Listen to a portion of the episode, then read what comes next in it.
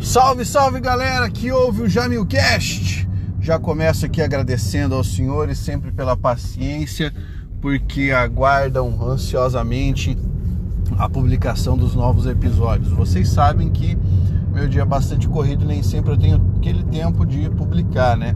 Pois é, hoje estou conseguindo gravar mais um episódio aqui para vocês e o assunto de hoje é pronome.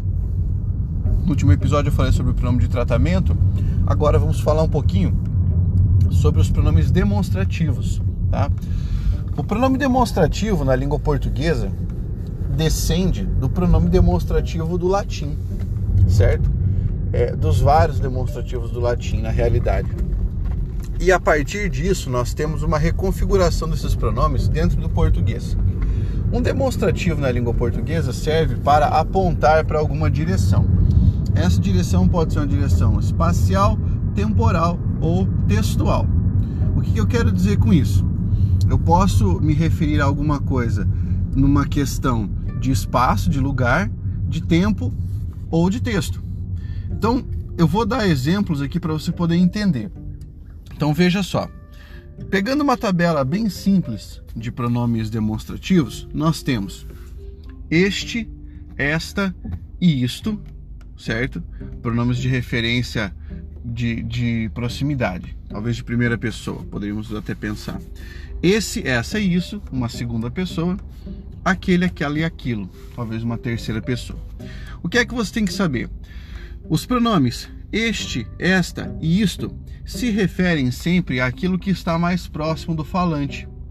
Então, o que está mais próximo temporalmente, espacialmente e textualmente. Pensa comigo. Eu estou falando neste podcast. Ou seja, é o podcast que você está ouvindo agora. Neste dia, nesta semana, neste mês, neste ano, isso é tudo presente. Tá? Agora se eu dissesse eu falei nesse podcast, nesse dia, nessa semana, nesse ano, perceba que é alguma coisa que não está mais tão próximo de mim. Correto? Temporalmente falando. E se eu dissesse naquele dia, naquele mês, naquele ano, eu tenho um distanciamento muito maior.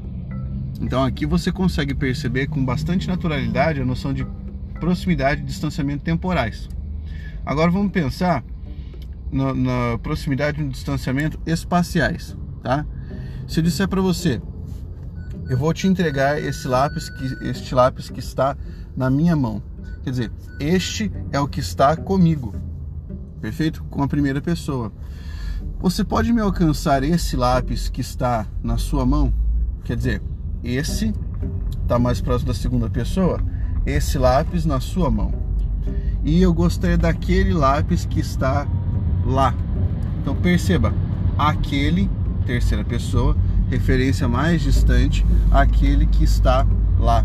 E nesse caso, eu entrego uma referência espacialmente mais afastada. Percebeu? Dentro do texto acontece de forma semelhante. Eu utilizo este para antecipar o que vai ser dito. Né? O caso mais importante é este. E aí eu coloco depois. O caso mais importante é este. Precisamos resolver o problema. Agora, se fosse o contrário, né, na remissão anafórica, para apontar para trás, para o que foi dito, eu usaria esse.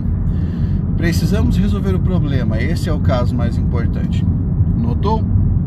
Então aqui eu estou falando para você de um caso em que nós conseguimos jogar a referência para trás, tá? Conseguimos jogar a referência para aquilo que foi dito. A forma aquele, convencionalmente nós usamos quando tivermos mais de um referente. E aí nós vamos utilizar a noção de proximidade e distanciamento, praticamente espaciais. Veja bem, Sócrates e Platão foram filósofos. Este falava mais sobre o mundo das ideias, aquele falava mais sobre a parturiação das ideias. A palavra este retoma o Platão, que é o referente mais próximo da segunda oração.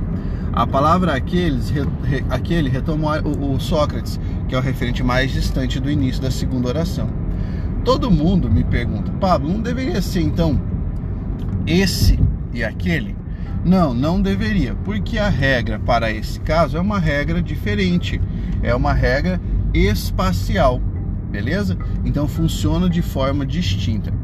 Nós ainda podemos considerar palavras como o e a, geralmente quando substituíveis, né, por aquele, aquilo, como pronomes demonstrativos.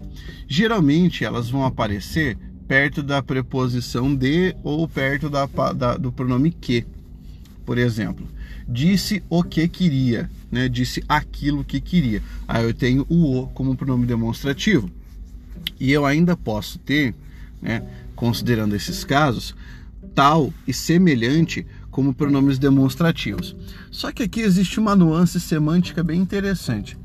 A palavra tal e a palavra semelhante, quando empregadas como pronomes demonstrativos, vão carregar de sentido, né? fazer aquele processo que eu chamo de, de reforço semântico, reforço pragmático, talvez até, um substantivo. Por exemplo, eu não falo sobre tal assunto. A palavra tal é, empregada ali para carregar a palavra assunto como se fosse um assunto proibido ou um assunto ruim, indelicado. É, eu não me envolvo com semelhante pessoa. Semelhante aqui é um pronome demonstrativo que incide sobre pessoa, mas pense na questão pragmática dele. É como se eu dissesse assim: eu não me envolvo com esse tipo de pessoa, entendeu? Então aqui nós temos um caso importante para você observar também do emprego desses pronomes de natureza demonstrativa.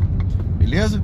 Espero que você tenha curtido esta pequena aula, que você faça sua inscrição para acompanhar sempre o Jamilcast e até o próximo episódio. Força, guerreiros!